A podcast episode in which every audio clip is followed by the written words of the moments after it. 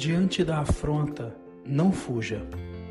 Para entender esse episódio, você precisa ler o primeiro livro de Reis, capítulo 19, o versículo 1 ao 9. Elias havia acabado de passar por uma experiência grandiosa, sem dúvida um dos maiores milagres da Bíblia. Veja como foi esse episódio. O povo de Israel acreditava em Deus, mas sob pressão do rei Acabe e sua esposa Jezabel, adorava Baal. Elias confrontou todo aquele sistema, desafiou os profetas de Baal sob a autoridade do Senhor. Construiu um altar e o Senhor mandou fogo do céu respondendo à oração de Elias. O saldo desse episódio espetacular foi a volta de todo o povo à adoração ao Deus vivo, único e verdadeiro. Os profetas de Baal foram presos e mortos. Jezabel, a rainha, mandou dizer a Elias: que os deuses me castiguem com todo rigor, se amanhã nesta hora eu não fizer com a sua vida o que você fez com a deles. Os 450 profetas de Baal. Mas como nem tudo é perfeito, Elias fugiu. Teve medo e fugiu. Uma retirada rápida e precipitada. Pessoas que fogem geralmente não consultam ninguém. Os fugitivos não costumam consultar a Deus. O medo se apresenta e fogem. Por que Elias fugiu?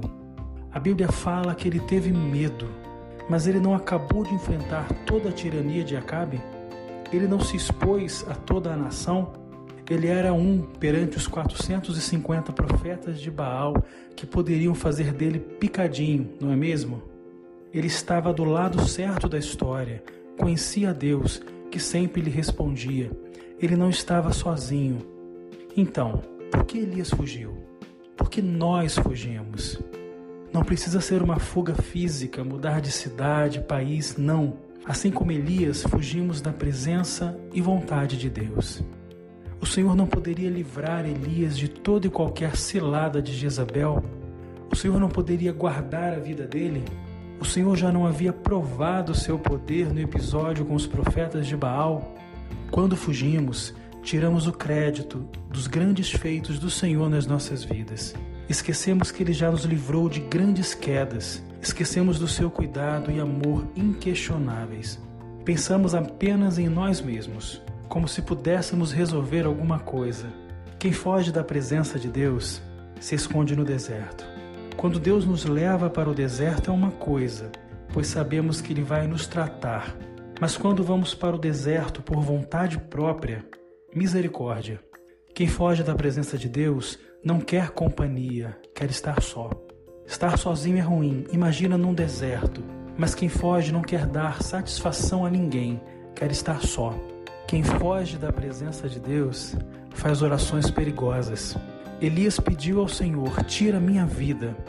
A que ponto pode chegar alguém quando se afasta da presença do Senhor? Ainda bem que o Senhor não se esquece de nós, mesmo quando cometemos a loucura de não confiar nele, mesmo quando duvidamos que ele poderá nos livrar da próxima afronta, seja ela infinitamente maior que a anterior. O Senhor permite tal atitude desvairada e manda um anjo, um mensageiro do alto, para nos tocar e dizer: Levante-se. O Senhor nos alimenta no deserto, fortalece e dá novo ânimo ele nos conduz até Horebe, o monte de Deus. Ele nos conduz de volta à sua presença, à sua vontade. Bom seria se não tivéssemos fugido. Então vamos fazer o seguinte: quando vier a afronta, não dê ouvidos à voz de qualquer um. Ouça a voz de Deus. A voz que você ouve é a voz que você escolhe. Ouça a voz e escolha a vontade de Deus.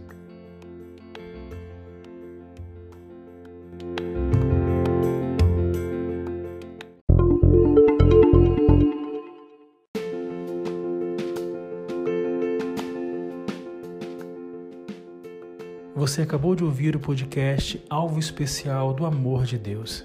Nesta primeira temporada, toda quinta-feira tem um episódio novo para você. Compartilhe e não deixe de seguir a gente nas plataformas digitais. Até o próximo episódio.